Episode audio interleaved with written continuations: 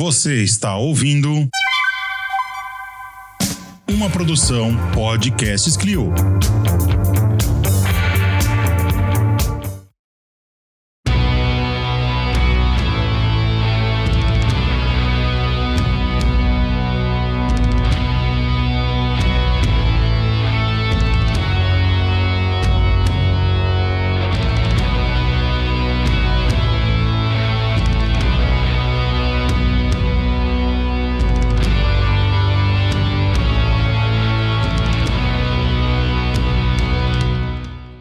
Aqui nos Drops no Medievalíssimo, eu sempre tento trazer para vocês que ouvem um podcast alguns fatos inusitados ou pitorescos sobre o período medieval.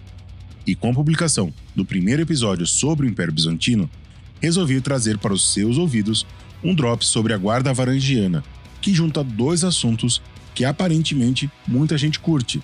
De um lado, os bizantinos, e do outro, os vikings. Não entendeu nada e quer saber mais sobre a Guarda Varangiana? Então chega junto e bora aprender juntos. Eu sou o Bruno e você está ouvindo o Medievalíssimo Drops.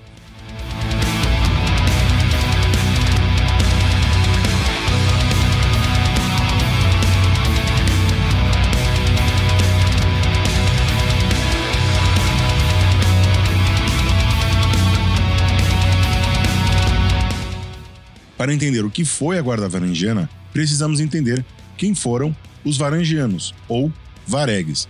Eles eram vikings, ou seja, um misto de guerreiros e colonizadores oriundos da Escandinávia medieval, principalmente das atuais Dinamarca e Suécia, que migraram da região de Uppsala para a região de Lagoda e, sob a liderança de Rurik, acabaram fundando e governando o Rus de Kiev e controlando um amplo território do que hoje é Belarus, Rússia e Ucrânia.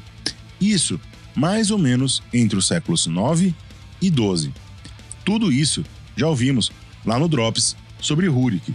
Se você ainda não ouviu, o link está na descrição desse episódio. Como bons guerreiros e piratas nórdicos, os varangianos pilhavam e atacavam diversos pontos pelos rios Volga e Dnieper, além de postos de comércio na costa do Mar Negro.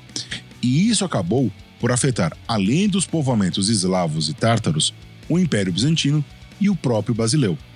E não tardou para os romanos do leste terem a solução: contratar parte desses vikings como parte permanente do seu exército e, detalhe, como guarda-costas do imperador em pessoa. Cansados de serem pilhados por ondas e mais ondas de dracas cheios de vikings russos sedentos por ouro, glória e a morte no campo de batalha, os bizantinos resolveram fazer um pacto com os varegues criar um corpo de elite do exército que fosse formado exclusivamente por esses guerreiros.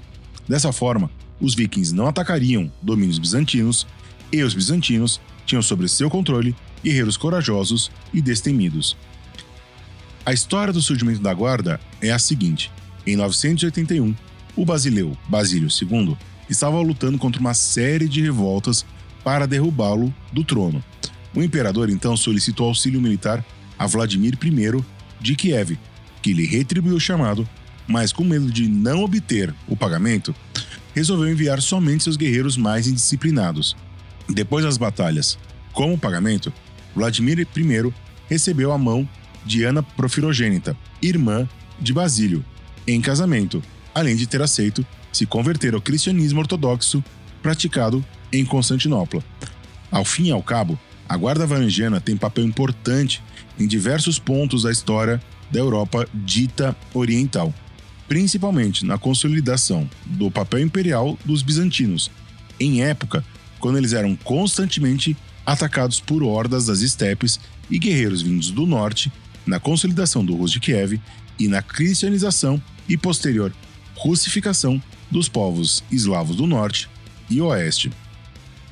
A Guarda Varangiana participou de diversas campanhas militares bizantinas, principalmente no sul da Península Itálica e na Sicília, onde eles lutaram tanto contra piratas árabes como contra tentativas de invasões feitas por lombardos e normandos. Esses acabaram eventualmente conquistando a Sicília, a Apulia e a Calábria, mas isso é tema para outro Drops.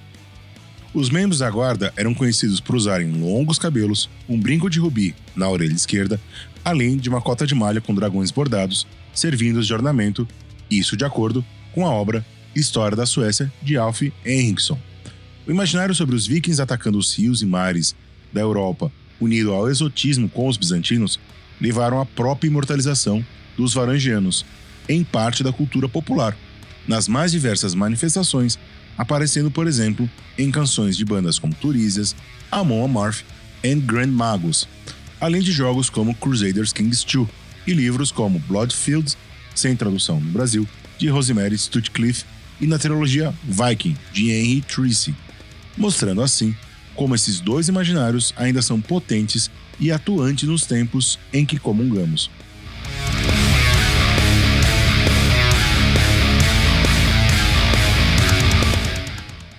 Era isso, meus amores. Espero que vocês tenham gostado de mais esse Medievalíssimo Drops.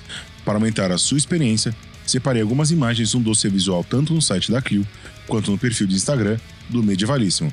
Vai lá conferir.